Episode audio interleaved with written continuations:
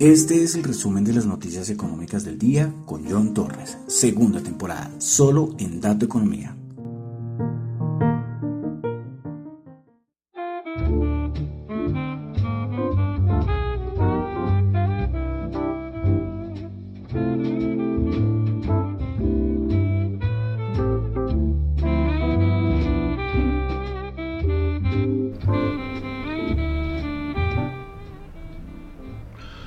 Muy buenas noches, son las 8 y 38 de hoy, 8 y 38 de la noche, ¿no?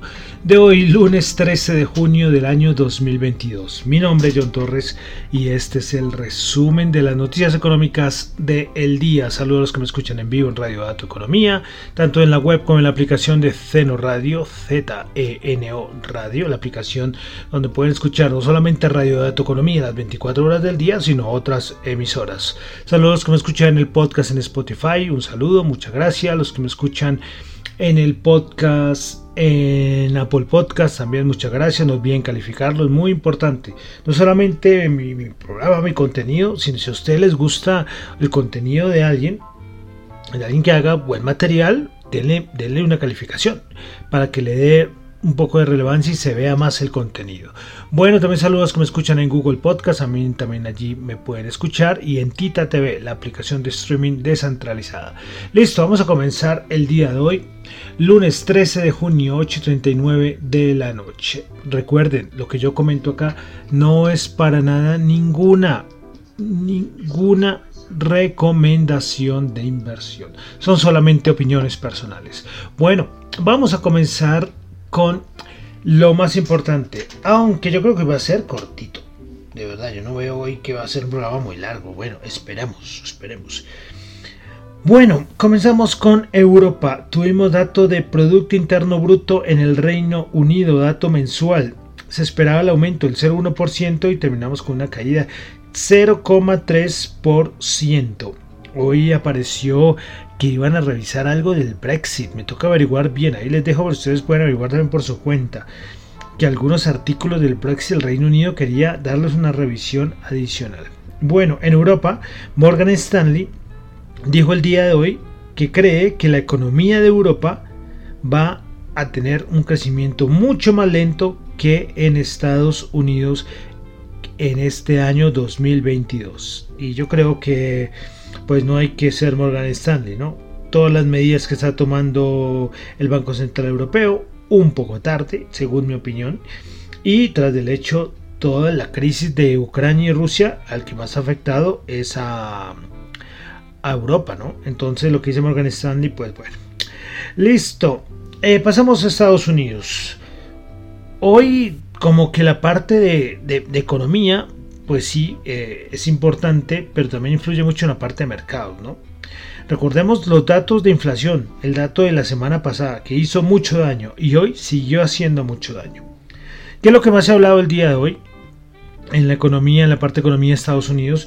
Y es las diferentes como rumores o estimaciones que han hecho tanto la prensa como la banca de inversión de qué va a ser eh, la Reserva Federal esta semana. Recordemos que el día miércoles tenemos eh, declaraciones de Jerome Powell, porque mañana es la reunión, martes y miércoles, y el miércoles estará Jerome Hayden Powell hablando y dando la, decisión que va a tomar la Reserva Federal.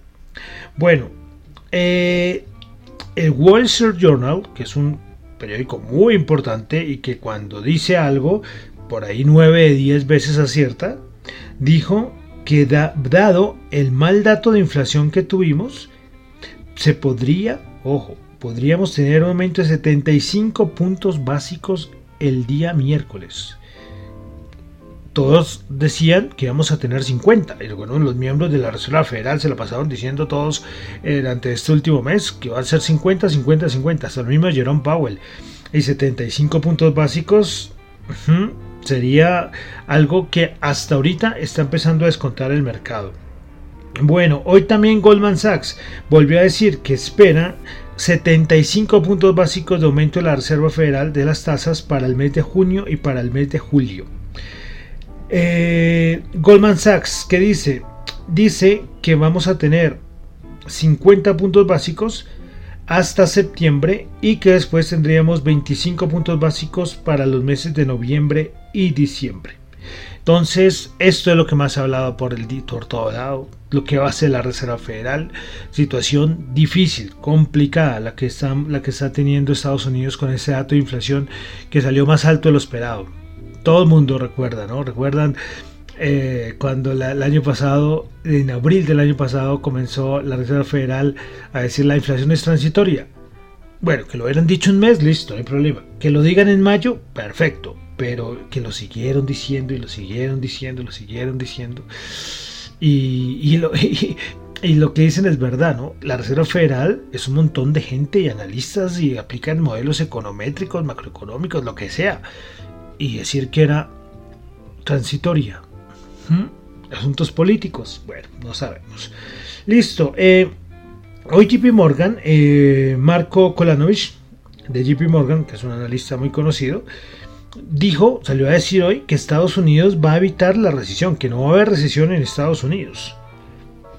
De, un poco arriesgado, ¿no?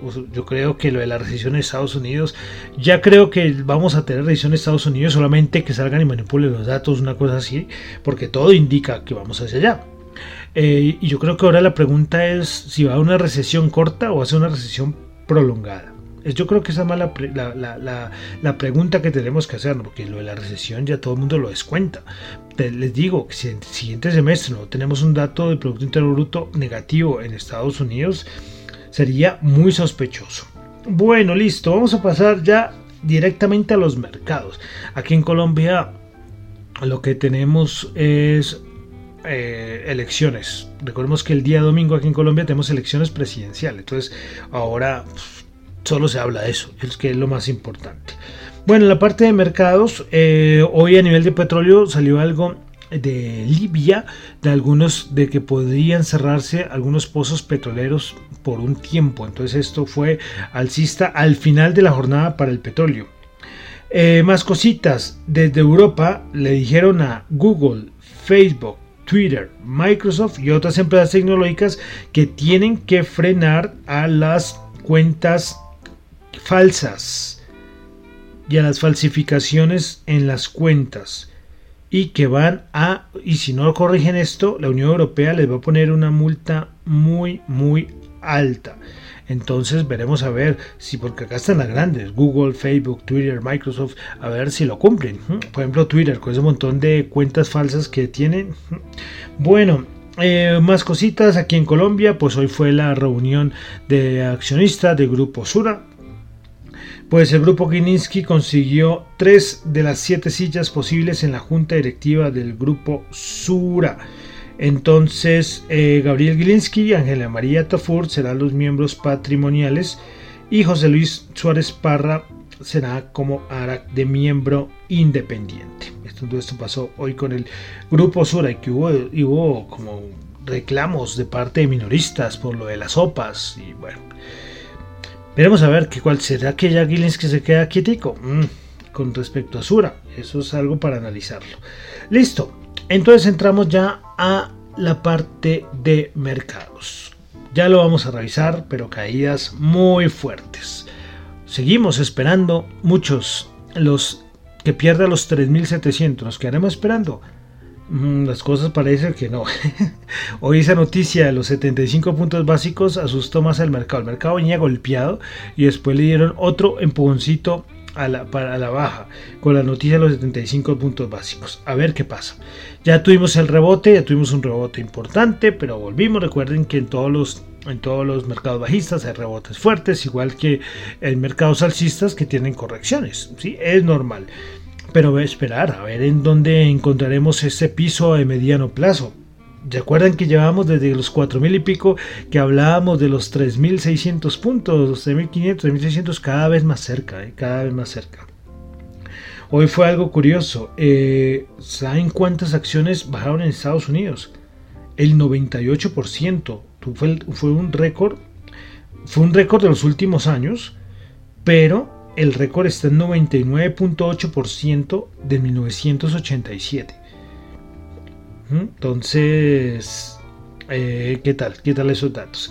Hoy Goldman Sachs dijo que si eh, Estados Unidos entra en recesión, el SP500 podría bajar a 3.150 puntos. Ojo, nosotros hablamos aquí y es lo que dice mucha gente, muchos analistas, y que miramos los 3.500, los 3.600 puntos. Pero si la cosa se agravara, esto que dice Goldman no sería nada loco, ¿eh? esperar los 3.200 puntos, ¿sí? los 3.150. Entonces hay pendientes. Y es, hay poco más que agregar respecto a los índices. O sea, ya sabemos por qué está bajando, la situación macroeconómica difícil. O sea, todo está dado para que, para que la situación se complique. ¿Listo? Bueno, eh, vamos a comenzar a mirar el VIX. Porque hoy el VIX por fin se despertó un poquito. El VIX eh, hoy el VIX cerró en 34.02. Volvió a datos. A ver si me da el dato por acá. Este es el mayor dato desde... Uy, lo tengo acá. Creo ya superó los máximos que habíamos tenido en abril-mayo. Entonces hoy por fin reaccionó. Y aunque es curioso, ustedes ven que con estas caídas, si el mercado no hubiera hecho cobertura, si fuera una caída rápida como la del COVID, el VIX estaría mucho más alto. Pero como esta ha sido una caída lenta, eh, no hay ningún black swan, no hay, no hay nada sorpresivo, pues la gente se alcanza a, cubrir, entonces esto es, muy, esto es más lento, esta no es una caída como la del COVID, que la del COVID le cogió por sorpresa a todo el mundo. Esa caída del COVID fue Uf, uf, espantosa. Recuerden el VIX en 80. Pero como ahorita la gente alcanza a cubrirse, las grandes manos fuertes alcanzan a, pensar bien las cosas, por eso el VIX está, está altico, 34 es alto. Pero imagínense, sin cubrirse y con lo que está pasando, esto estaría tranquilamente en 50, 60, bueno, no sé. Nada quita que no llegamos hasta allá, ¿eh? Pero despacito. Bueno, eh, otro mercado afectado y mucho, el mercado de los bonos. Pues le cuento, les cuento, la rentabilidad del bono de Estados Unidos ya va en 3,37. 3,37. Yo pensé, de verdad, yo dije, ¿será que en 3,2 que lo habíamos alcanzado hace unas semanas ya será el máximo? Y no, mira otra vez 3,37. Y esa rentabilidad no es que mande nada bueno. Hay algo curioso y son las rentabilidades, por ejemplo, del bono. Eh, de 10 años italiano o español. El italiano llaman 4,08. Y todo esto es por las declaraciones de, de, Christine Lagarde de la, la, semana pasada, que creo que aquí las comentamos, lo que dijo Christine Lagarde, que podría haber un fraccionamiento a nivel de cómo sería el trato a los países más endeudados. Y ahí está Portugal, Grecia, Italia, España. Y a partir de ese momento la rentabilidad del bono de esos países ha aumentado muchísimo.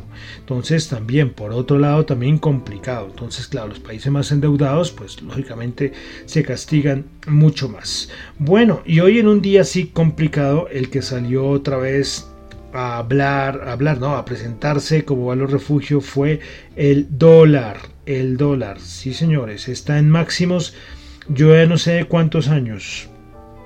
A ver si me dejara ver acá. A ver, están máximos de como de, uy, como de 18 años, no sé, algo así. 105,16 está el, el índice dólar, el DXY. Otra vez el dólar con mucha fuerza. Entonces, como ven, los mercados complicados. Dólar ganando terreno frente a otras divisas, frente al yen, frente al euro, los bonos también sufriendo mucho, la renta variable también. Entonces, complicada la situación. Bueno, entonces vamos a pasar a los índices en Estados Unidos. Entonces vamos a comenzar con el Dow Jones, que bajó hoy 876 puntos. Y ojo, estaba bajando, creo que más de mil puntos en algún momento. Y al final, creo que los últimos segundos alcanzaron a, a rescatar algo. Entonces bajó 876 puntos. Es que lo que hemos tenido este año son caídas, son caídas fuertes, como les digo, si, los, si no hubiera buenas coberturas. Y salió un dato, que antes ahorita ya decirles lo del Dow Jones, eh, salió un dato y fue que todavía no han capitulado muchos agentes del mercado, especialmente minoristas. Entonces, ¿esto qué quiere decir? Pues que podríamos caer más. Pero bueno, esperaremos a ver qué pasa. Entonces, principales ganadores del Dow Jones, solamente uno. McDonald's subió el 0,4%. El resto de los 29 componentes del Dow Jones se terminaron en rojo.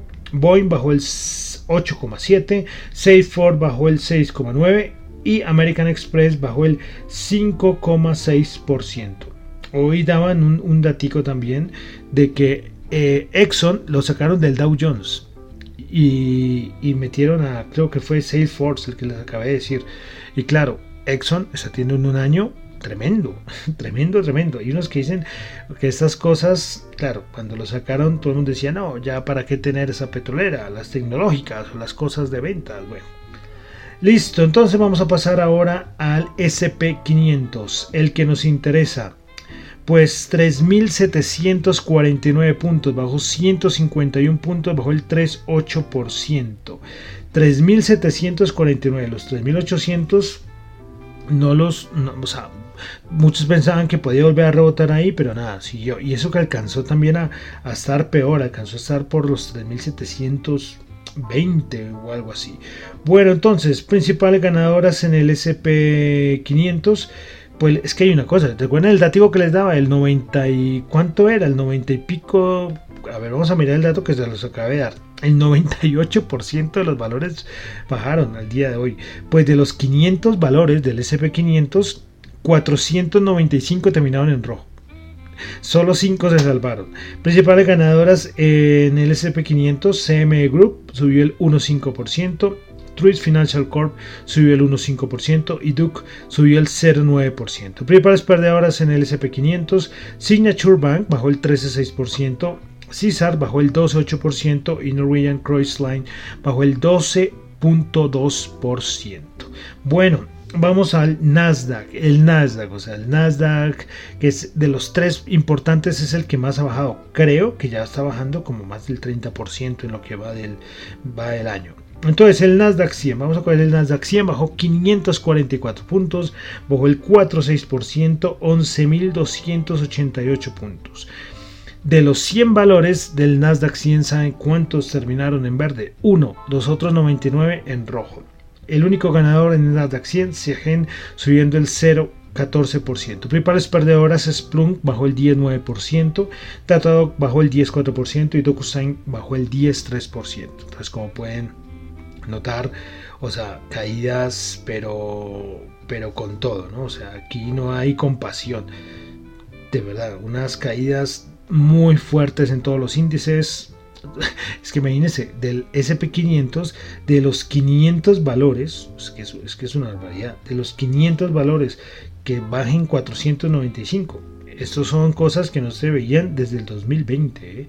en aquellas, aquellas épocas. Bueno, entonces vamos ahora a la Bolsa de Valores de Colombia, a ver si me abre la Bolsa de Valores de Colombia.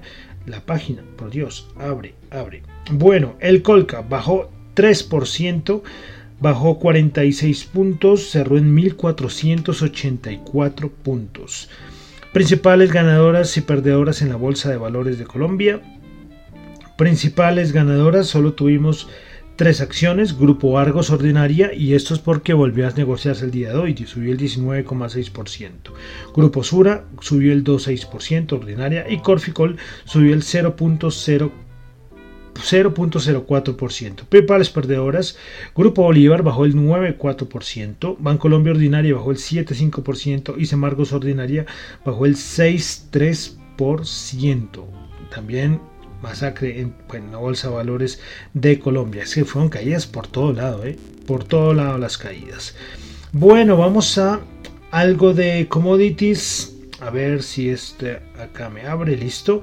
Commodities, el oro bajando 1824, bajando 7 dólares la onza. Vámonos con el petróleo, 120,7. Alcanzó a subir algo, ¿eh? como uno más o menos. Y el Brent 122 recordemos, hasta que no corrija esto, el petróleo, difícil, difícil para la inflación. Es que recordemos que hemos revisado los datos de inflación en Estados Unidos, ¿no? Bueno, vamos al dólar en Colombia, tasa representativa del mercado, 4016. 4016.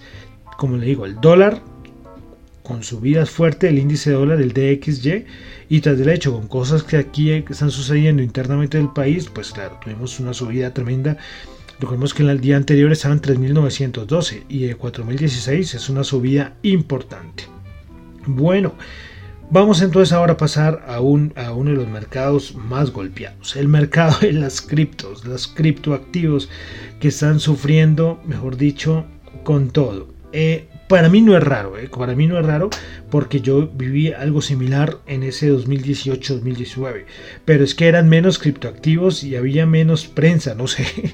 claro, es que eh, es que esas bajadas tremendas, o sea, sí. Bueno, entonces Bitcoin en este momento, últimas 24 horas, bajando el 18,3%, 20.994, ya llegando a los 20.000 dólares el Bitcoin. Ethereum bajando 17,3%, 1118. ¿Qué tal? BNB bajando el 13,8%, 206 dólares. ¿eh? Bueno, continuamos. Cardano bajando el 5,2%, Ripple bajando el 10%, Solana bajando el 8,8%, Dogecoin bajando el 16,3%, Polkadot bajando el 4%. Y bueno, ahí dejamos. Y es que las criptos, que son un activo de muy alto riesgo, eh, y con toda la incertidumbre macroeconómica, pues la gente lo que menos quiere saber es de este tipo de activos. Y tras del hecho, aparte de la parte macroeconómica, hoy una plataforma que hace préstamos en el mundo cripto, una plataforma centralizada llamada Celsius, colocó el aviso de que no iba a dejar hacer más retiros a las personas. Y hoy también Binance, también en un momento del día, también dijo que no iba a dejar hacer retiros de Bitcoin en su red nativa. O sea, por todo lado, Aquí van a sobrevivir los valientes, aquí van a subir los más fuertes. Y hablo tanto de proyectos cripto, plataformas cripto, exchange y los inversores o las personas que están metidas ahí. Porque la masacre está siendo buenísima. Y el Bitcoin, miren, llegando a los 20.900 dólares. Recuerden cuando estaban en 65.000, es que es la ventaja de aquí el programa, que hemos visto todo, ¿eh? hemos visto todas las subidas y bajadas del, del, mercado cripto. Bueno, y entonces ya con esto termino por el día de hoy el resumen de las noticias económicas del día a día movidito, movidito. Y esta semana tenemos también vencimientos de opciones trimestrales. Esta semana tenemos a Jerome Hayden Powell, la Reserva Federal. O sea, hasta ahora esta semana está iniciando. A ver cómo la terminamos. Bueno, entonces ya con eso termino por el día de hoy el resumen de las noticias económicas. Recuerden que lo que yo comento acá no es para nada ninguna recomendación de inversión, son solamente opiniones personales. Mi nombre es John Torre, me encuentran en Twitter en la cuenta arroba John J-H-O-N-T-X-U, en la cuenta arroba Economía. Para asuntos de la emisora, cualquier contenido que quieran enviarlo con carácter académico, informativo, eh, lo pueden enviar a radiodatoeconomía.gmail.com o me contactan también sea por ahí y en la cuenta de la emisora del, en la cuenta de Twitter de la emisora que es Dato Economía R ahí ya también está la cuenta de la emisora. Bueno y vamos a terminar con música porque esto si no para y estamos en nuestro recorrido musical 1922-2022 llegamos al año 1967 canción de Frankie Valli Can't Take My Eyes Off You. Muchísimas gracias.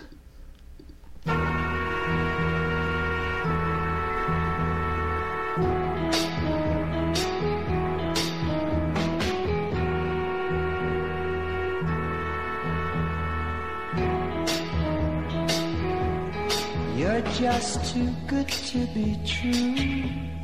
Can't take my eyes off you. You'd be like heaven to touch. I wanna hold you so much. At long last, love has arrived, and I thank God I'm alive. You're just too good to be true. Can't take my eyes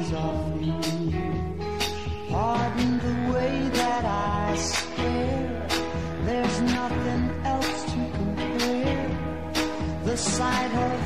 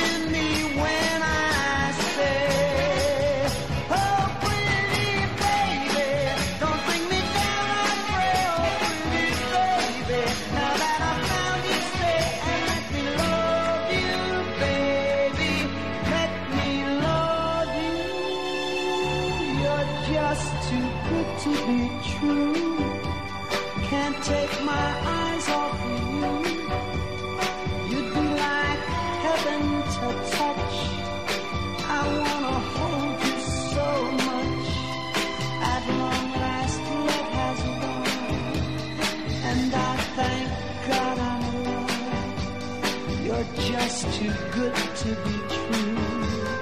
Can't take my eyes off you.